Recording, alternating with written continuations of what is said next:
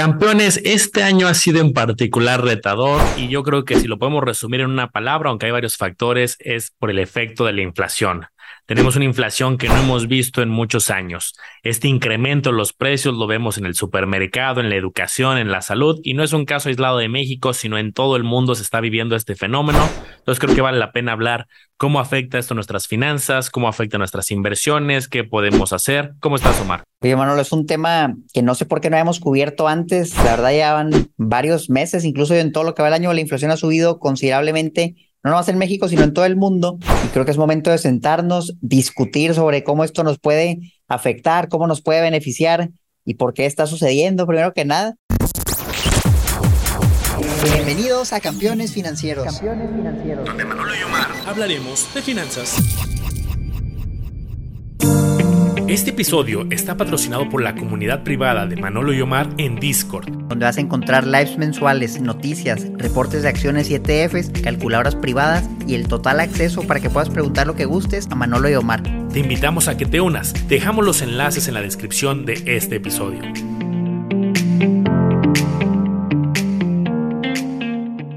Entonces, pues estoy muy contento. ¿Cómo estás tú? Bien, pues creo que, que efectivamente siempre ha habido inflación. De hecho, eso pues no es algo nuevo. O sea, no es una sorpresa. Ay, las cosas suben cada vez más de precio, salvo algunos casos atípicos en el mundo, llámese a lo mejor una etapa en Japón, algunos países muy específicos tienen lo que llamamos una deflación, que las cosas en algún año para otro en general son más baratas, pero eso es algo extremadamente raro. Lo más común es que incrementen.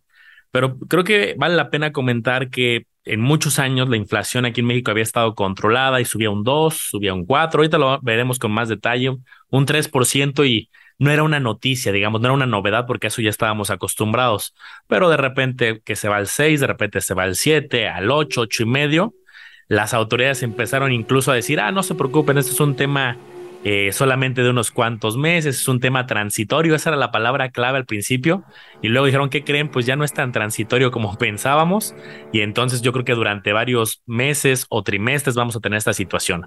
Pero les digo, no es un caso México, es un caso del mundo. Fíjate que a mí me cayó el 20 hace poco, que fui a un supermercado y me compré una soda, compré una coca, hace años que no tomaba una coca, y vi una en lata y dije, ah, mira, como en los viejos tiempos cuando estaba niño, la voy a comprar.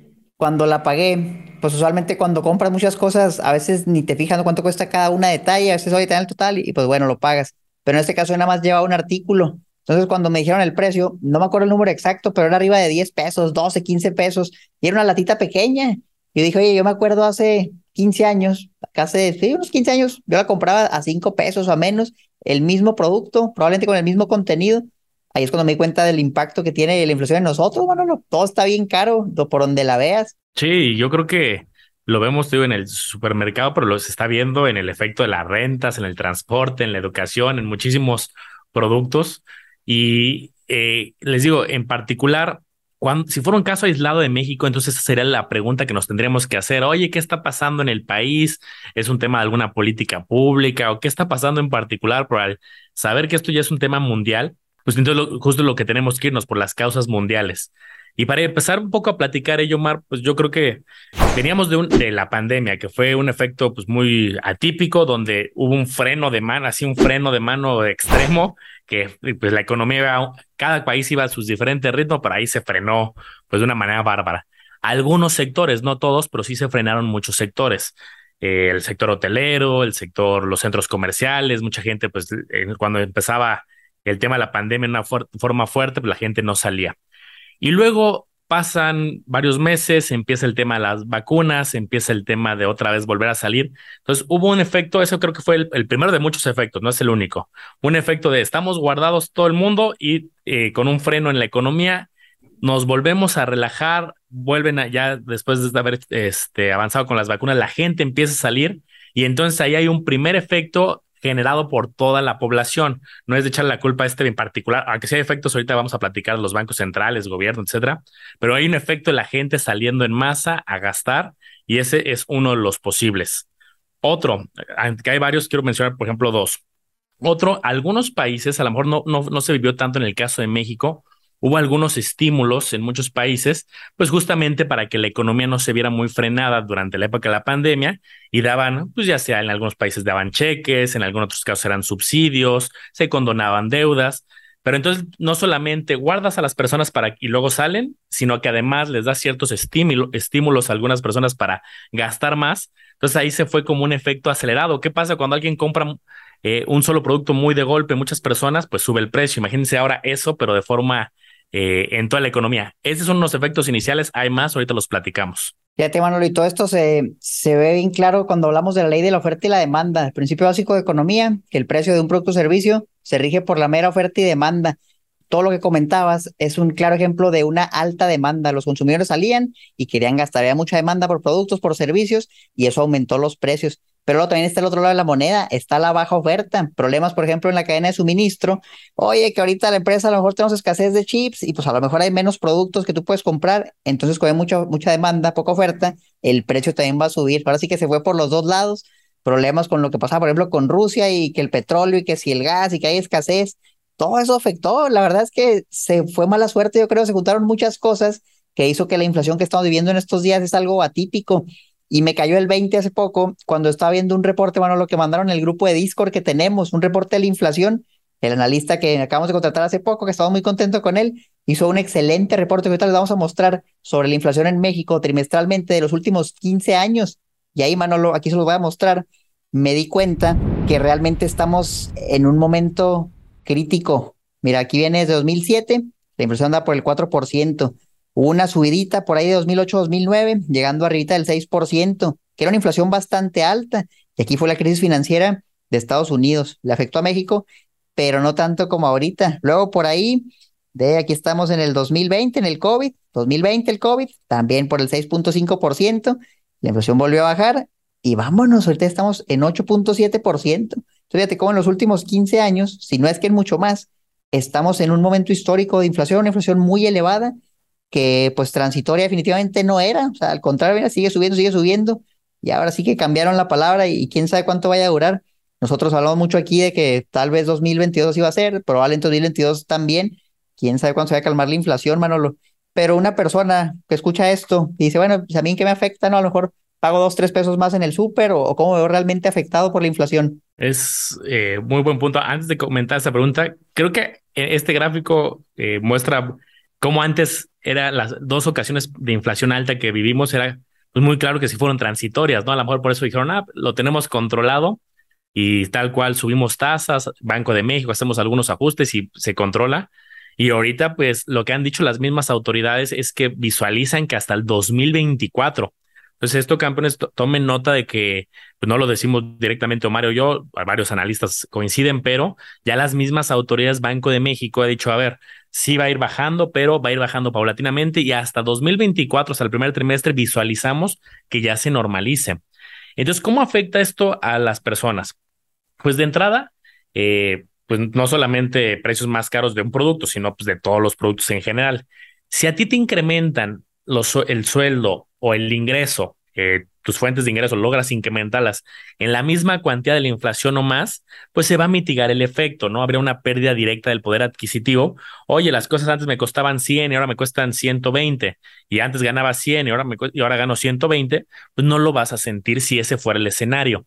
Pero la realidad es otra, que eh, muchas veces los sueldos, yo conozco muchas empresas donde pues no suben el sueldo o este o no siempre la misma cuantía o tampoco es tan fácil como solamente decirlo, ay, pues multiplica tus fuentes de ingreso y gana más. Pues se oye muy fácil, ¿no? Pero en la práctica sabemos que es un tema complejo. Incluso hay gente que en esta situación pues vende menos o es complicado. Fíjate, y luego aquí está el, efecto compuesto también, a lo mejor por un año de alta inflación, decimos, pues bueno, subió, pero ¿qué tal cinco años, diez años de inflación constante? Si tu poder adquisitivo se va erosionando porque nunca te suben el sueldo, pónganse a pensar, les dan realmente un aumento cada año y ese aumento es por lo menos lo de la inflación.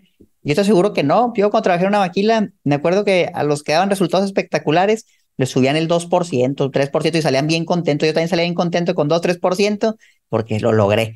Y yo no sabía ni lo que era la inflación ni tenía idea de qué estaba haciendo. Pero ahorita que entiendo todo esto, me sentiría hasta triste, bueno, si te dan un aumento del 2, 3% y la inflación anda por el 8, pues cada vez te alcanzar para menos. Repite eso por 5, por 10 años Y es lo que estamos viviendo ahorita. Ya, si te fijas, hay muchas noticias. Oye, que los millennials ya no van a comprar casa y que ya las personas no van a comprar casa porque ya no les va a alcanzar, porque ya es muy caro, los precios son inaccesibles para la mayoría de las personas, ya no puedes sacar un crédito porque no te alcanza. Todo eso es el efecto de la inflación, que a largo plazo yo siento que se siente más, que a lo mejor un año, pues bueno, dices, está bien, pero ya después de muchos años ya el efecto es muy notorio, difícil de contrarrestar, a menos que se preparen y que si tienen capital, pues lo inviertan, por eso hablamos mucho de inversiones, que por lo menos les dé para la inflación, para preservar su poder adquisitivo. ahorita, por ejemplo, un ejemplo rápido, tú ves las tasas de CETES y ya todas están por encima de la inflación, están por encima del 9%. Entonces, muchos también están bien emocionados. Oye, que CETES ya va a llegar al 11, al 12, están todos emocionados. Pero tal vez otros dicen, ya cuando le resta la inflación, realmente ya no te queda casi nada. ¿Qué opinas de eso, Manolo? ¿Será que deberíamos estar tristes más bien porque suben las tasas de los instrumentos de renta fija o si deberíamos estar contentos? Mira, al final, pues como inversionista, eh, a lo mejor si psicológicamente, pues sí te motiva más y eso es lo que buscan las autoridades volteas a ver a, CETES hace dos, tres años y lo veías al 4%, y ahorita ves un 10, 11% y dices, oye, está, es, es un buen tiempo para ser inversionista, aunque sabemos que lo que hay detrás es, si ganas más, pero cuando lo saques y vayas a comprar algo, pues las cosas también van a haber subido más. Entonces ahí se netea un poco, pero afortunadamente los CETES están superando, aunque sea por un poquito, la inflación, que es lo que buscamos. Yo creo que los CETES, esa es su, su misión o su razón de ser al menos preservar el poder adquisitivo y ganar un poquito más si es ganancia para el nivel de riesgo tan bajo que tienen. Ya si fuera un, algo de más riesgo, pues esperaría yo en el largo plazo a ganarme un 15, un 14, un 18, dependiendo de la inversión. Fíjate, hace ratito, y eh, un poco orillado esto que comentábamos y a lo que hablábamos hace ratito, luego cuando alguien se acerca conmigo para las famosas proyecciones de retiro que, a través de mi equipo las hacemos, eh, yo siempre le, le, he dicho a mi equipo que le transmitan esto a la gente, que Luego haces proyecciones y las proyecciones a largo plazo salen muy bonitas. Eh, oye, pues mira, desde dos mil pesos al mes vas a poder juntar, no sé, dependiendo de la edad y la inversión, dos millones de pesos, dos millones y medio. Pero también, más allá de lo bonito que se ve, porque a lo mejor dices, oye, pues dos millones y medio de pesos, pues no los he visto juntos, ¿no? A lo mejor alguien dice, es una cantidad muy grande. Si le hacemos notar, oye, pero dos y medio millones de pesos del futuro, eh, pues no va a ser lo mismo como si tuvieras dos millones y medio de pesos hoy. Va a haber ahí una inflación durante 30 años y va a alcanzar para menos. Entonces, no, no hay que aspirar a un millón a dos. Ahorita está bien si puedes iniciar con una cantidad, pero si en la medida de lo posible puedes aportar más y dar para llegar a cuatro o cinco millones, pues ese es como el objetivo que se tiene que hacer o más, porque las proyecciones son bien bonitas, pero la realidad, un millón de pesos en el futuro no va a ser suficiente como ni siquiera hoy lo es para vivir toda una vejez, pues en el futuro mucho menos. Sí, no, definitivamente eh, ya no va a ser lo mismo y es bien importante hacer los ajustes con la inflación, esas proyecciones. A mí lo que me ha tocado también es el otro lado de la moneda. Las personas que tenemos un crédito, un crédito a muy largo plazo, un crédito hipotecario a 20 años con tasa fija a pagos fijos, donde cada mes pagas lo mismo. Aquí también no es lo mismo pagar 6 mil pesos de mensualidad ahorita que pagar 6 mil pesos de mensualidad en 20 años. O sea, realmente ya en ese entonces, esperemos si tus ingresos hayan aumentado por la pura inflación. En algún momento se tiene que hacer algún ajuste, ya se que hagan un ajuste en el salario mínimo y de ahí las empresas digan, bueno, pues vamos a subir más o menos a todos para compensarlo.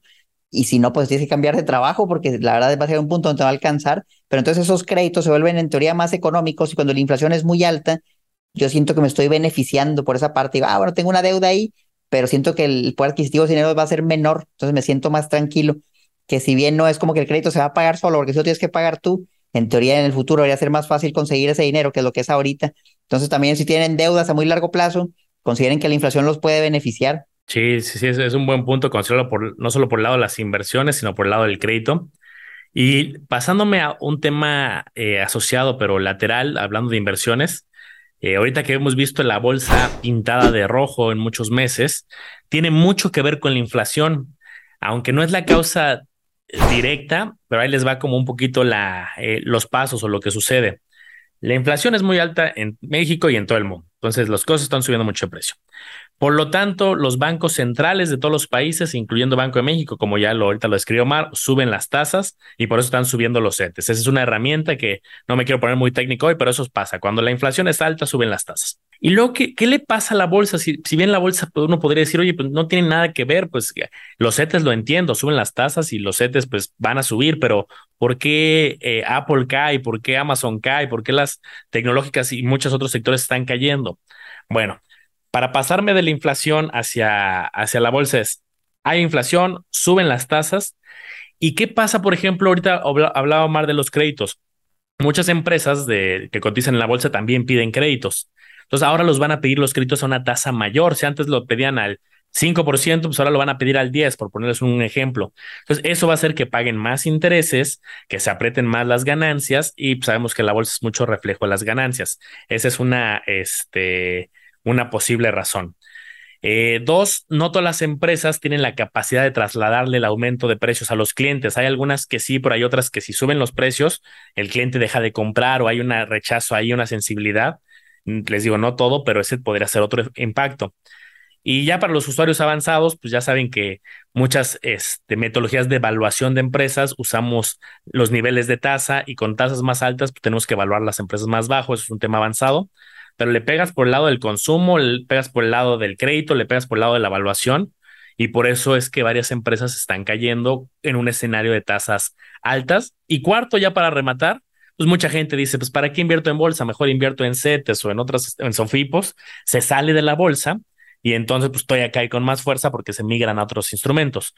Todo esto suele ser algo temporal, pero pues también eso preocupa en el corto plazo, pero da oportunidades en el largo plazo. Fíjate que ahí salen muchas ideas muy importantes. Yo de preferencia sugeriría que tengan cuidado con empresas con bajos márgenes de ganancia, empresas que operan casi al costo, que ganan 2-3%, le suben sus costos, y no le pueden pasar el costo al cliente, pues van a tener que empezar a tener pérdidas.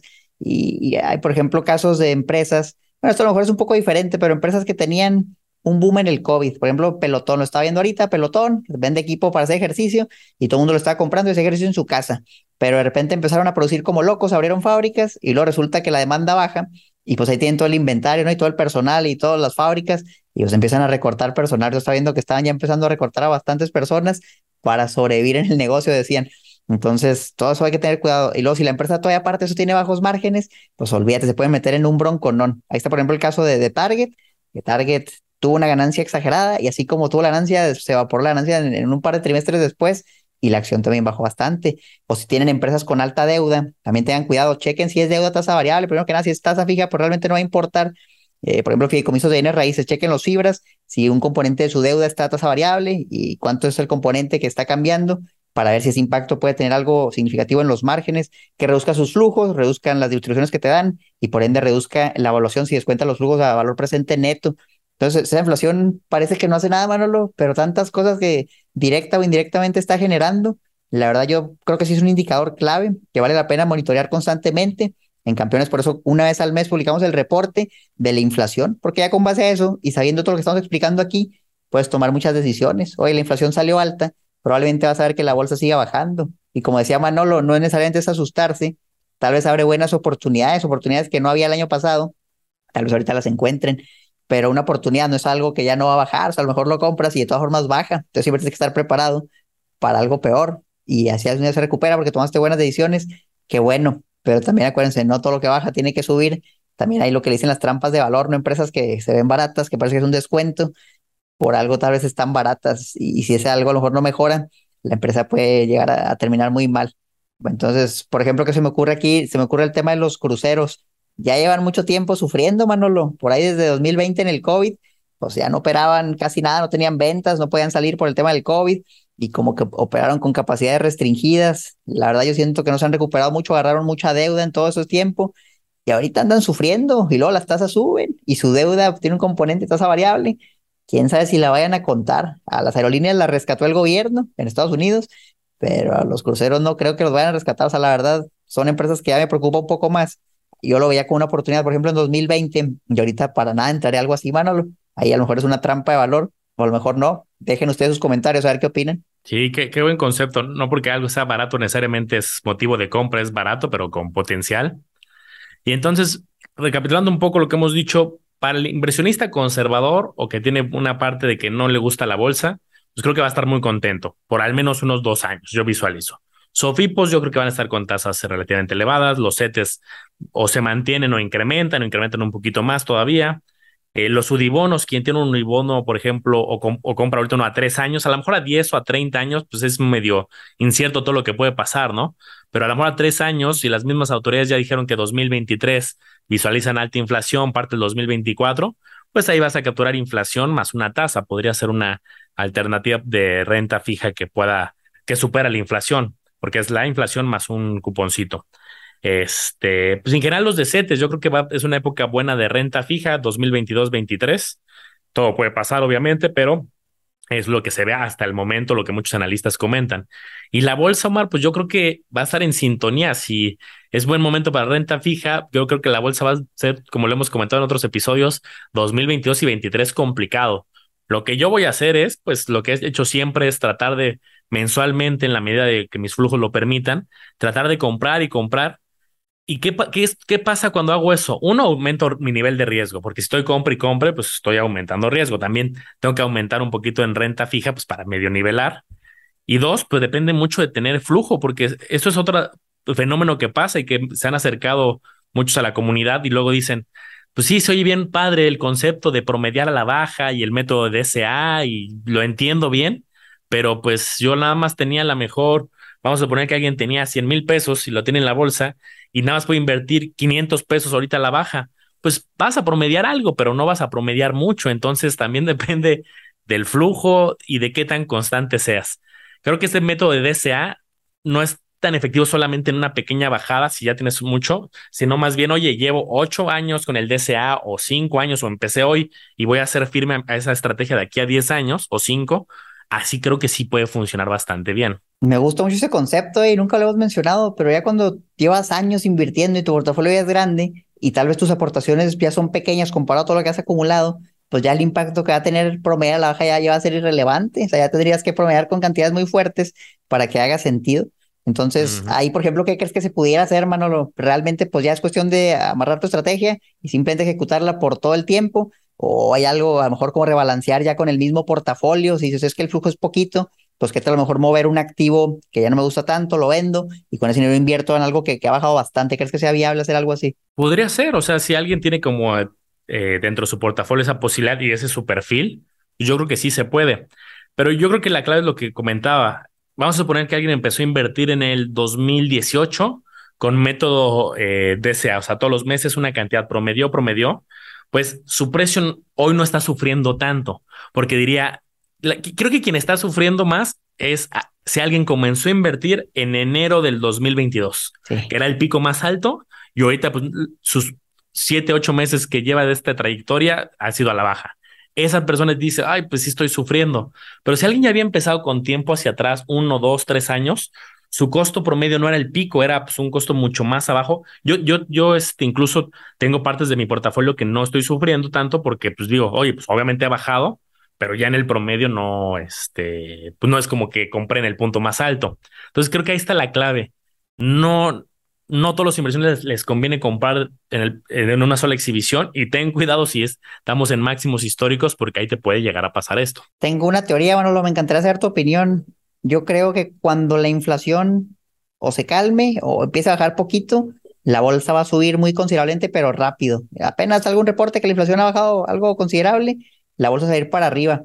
Entonces también si nos estamos esperando a que la inflación llegue a niveles otra vez promedio, a lo mejor ya cuando pase eso, ya la bolsa ya se ha recuperado, va a estar a un nivel mucho más alto y ya se te fue, ahora sí que el tren para subirte, aprovechar la subida. ¿Tú qué opinas de esto? ¿Crees que cuando la inflación dé señales positivas, la bolsa luego se recupere o crees que es algo más lento? Sí, yo sí creo que va a haber eh, esos días muy verdes, que vamos a ver el mapa de, de calor que luego usamos y compartimos en las redes mucho. Y ese día va a ser verde fabuloso, ¿no? Todo, dos, tres cositas rojas y todo eh, en verde. Y creo que va a haber un rally, sobre todo si empieza a bajar la inflación de forma sostenida. Si de repente vemos, se publica el nuevo dato de inflación al 6.50 y luego al 5.20 y luego al 4.80. Cuando pasen esos paulatinamente, creo que van a ser buenos, buenas señales y buenos brincos, me imagino. Eh, lo que podría ser como confuso es si baja de repente tantito y luego vuelve a subir y luego baja, ahí a lo mejor pues, las señales son eh, como que todavía no está controlado y por eso no necesariamente ocurra. Pero si vemos es que sostenidamente hay sorpresas, creo que sí va a ser bien interesante. Hoy eso puede pasar en 2023, 24, 25, no lo sé, pero yo quiero estar ahí adentro antes de que suceda. Por último, te quisiera preguntar sobre esto. Yo he visto las proyecciones que hacen los bancos respecto a la inflación y usualmente se me hacen muy agresivas. Ah, por ejemplo, la mayoría de los bancos he visto que dice que 2023 ya la inflación va a volver al 4%, al 3%, y se me hace muy, muy exagerado. Por otro lado, entiendo, y creo que por aquí lo platicamos en un episodio, que los bancos pues también tienen el objetivo de mantener la paz, ¿no? De no crear caos, de decir, no, es que esto va a durar cinco años, porque pues las personas van a empezar a alarmar. Entonces, ¿tú crees, o sea, ya el pronóstico en lo que acabamos de decir aquí en Campeones, por ejemplo, que 2023 será ese año donde la inflación ya empieza a bajar a niveles razonables, o a lo mejor hasta 2024 o más adelante, ¿cómo lo ves tú? Me acuerdo de, un concepto que aprendí en economía que se llama este, expectativas autocumplidas. Que, por ejemplo, si de repente muchas personas que tienen autoridad salen y dicen, oigan, viene una crisis, viene una crisis, aunque no haya crisis, se genera pánico y la gente sale y entonces compra 50 rollos de papel de baño, como muchos comprenderán, y, y, hay como desabasto y empiezan a pasar cosas. Entonces no había crisis, pero por predecir que iba a haber crisis hubo. Si alguien dice, oye, es que las cosas van a incrementar muchísimo y se van a ir al triple el próximo año, podría pasar lo mismo, ¿no? Oye, pánico, y entonces salgo y compro el súper ahorita y compro muchísimas latas y muchas cosas que no se echen a perder. Y entonces eso genera más inflación. Entonces yo sí creo que las autoridades deben de ser cautelosas eh, para no generar expectativas autocumplidas, pero tampoco si mienten y mienten y nunca latinan, pues los analistas van a decir, oye, pues este Banco Central no tiene idea y que no tiene economistas, analistas. Yo conozco eh, muchos economistas que trabajan en Banco de México, no, no a los gobernadores, gobernador, pero gente que trabaja y sí es gente que considero brillantes y tengo amigos que son eh, muy, muy este, metidos y con grandes estudios de, en economía.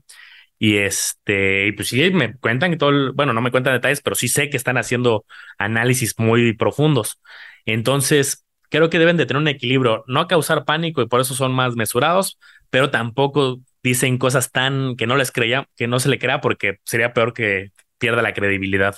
¿Y ustedes qué opinan, campeones? Vayan a YouTube y déjenlo en los comentarios. ¿Creen que la inflación empieza a bajar el siguiente año? ¿De que va a empezar a bajar en 2022 o darles hasta 2024? Vayan a YouTube, dejen su comentario. Déjenlo también en Spotify. No sé si quisieras agregar algo más al episodio, Manolo. Pues si aún no le has dado la oportunidad de echarte eh, pues una pruebita, una prueba le llamo porque puedes cancelar en cualquier momento. Tenemos el grupo de Discord que ahorita estamos no solamente todos los mañanas, te hacemos llegar noticias, las cinco o seis noticias más relevantes del día de, eh, de qué está pasando en los mercados, de emisoras, noticias relevantes. Hay reportes, reportes como no solamente, ay, subió la inflación, sí, ok, eso lo dicen en todos lados, pero eh, como más profundo, por qué sucedió, qué se está viendo, cómo está afectando ciertos sectores. Y así como hay de inflación, pues hay de un montón de cosas. Pues si tú no te has dado la oportunidad, te dejamos aquí abajito para que le eches un ojito al grupo de Discord. Lo puedes cancelar en cualquier momento. Se ponen muy buenos los debates. Tenemos sesiones en vivo. Y pues bueno, ahí, ahí los esperamos a los que quieran formar parte de esta eh, comunidad de campeones. Está buenísimo, únanse ahí, los vemos. Vayan a seguir a Manolo como le hago los business, a mí como Marcación Financiera, obviamente al podcast Campeones Financieros, en todos lados. Nos vemos en el próximo episodio.